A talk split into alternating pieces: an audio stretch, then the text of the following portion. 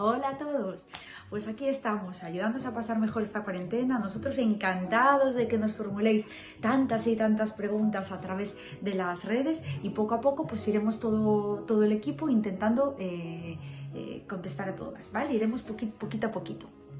Entonces, una de las que más nos, nos preguntabais es los tipos de pastas blanqueadoras. Está claro que estamos en los tiempos en los que la estética mm, prima y, cada vez está eh, eh, teniendo eh, mayor protagonismo, ¿no?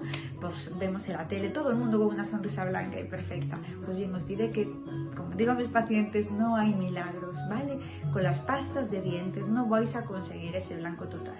Sí que me gusta el qué, pues que cuando una persona está pensando en utilizar una pasta blanqueadora, quiere decir que está dando y cepillándose muy bien, con lo cual va a tener tan buena higiene que va a tener muy, muy buena salud oral y va a evitar el que se le tiña más, ¿vale? O el que se le acumule sarro. Os contaré por qué no son milagrosas, ¿vale?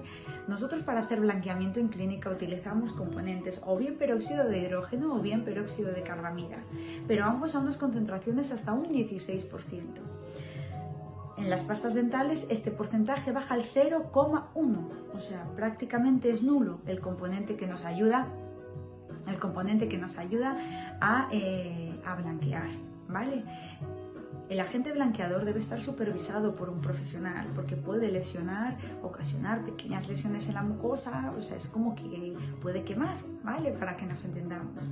Entonces, en una pasta dental es inviable que puedan hacer esto porque no tenemos supervisión médica todos en, todos en casa.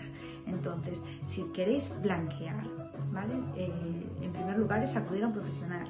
Él es el que tiene que valorar primero si sois aptos o no, porque eso es otra cuestión. No todo el mundo es apto para un blanqueamiento. Hay que ver a qué es debido la tinción que presentáis.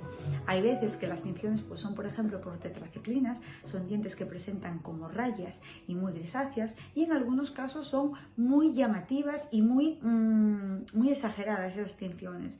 Pues en estos pacientes, sintiéndolo mucho, ya tenemos que decir que no se pueden hacer ilusiones, que si queremos mejorar la, la estética ya tendríamos que recurrir, pues por ejemplo, a carillas dentales, pero no lo vamos a mejorar y no se va a llevar una gran alegría con un blanqueamiento dental.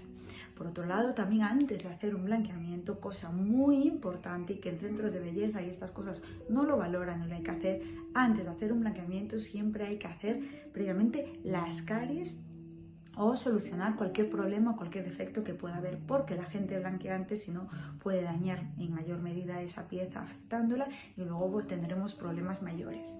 Entonces, creo que os lo he resumido todo. Las pastas dentales sí, están bien, nos ayudan a acumular sarro, acumular que las manchas nos vayan a más y, bueno, pues es como, bueno, puede, ser, nos motiva un poquito más, pero no vamos a notar esa capacidad de, del agente blanqueador del peróxido de hidrógeno o de carbamida. Eso lo vamos a notar eh, haciendo un blanqueamiento en clínica. Por lo cual, pues nada, os animo a todos a que, a que os acerquéis a vuestro especialista eh, de confianza y él os va a asesorar.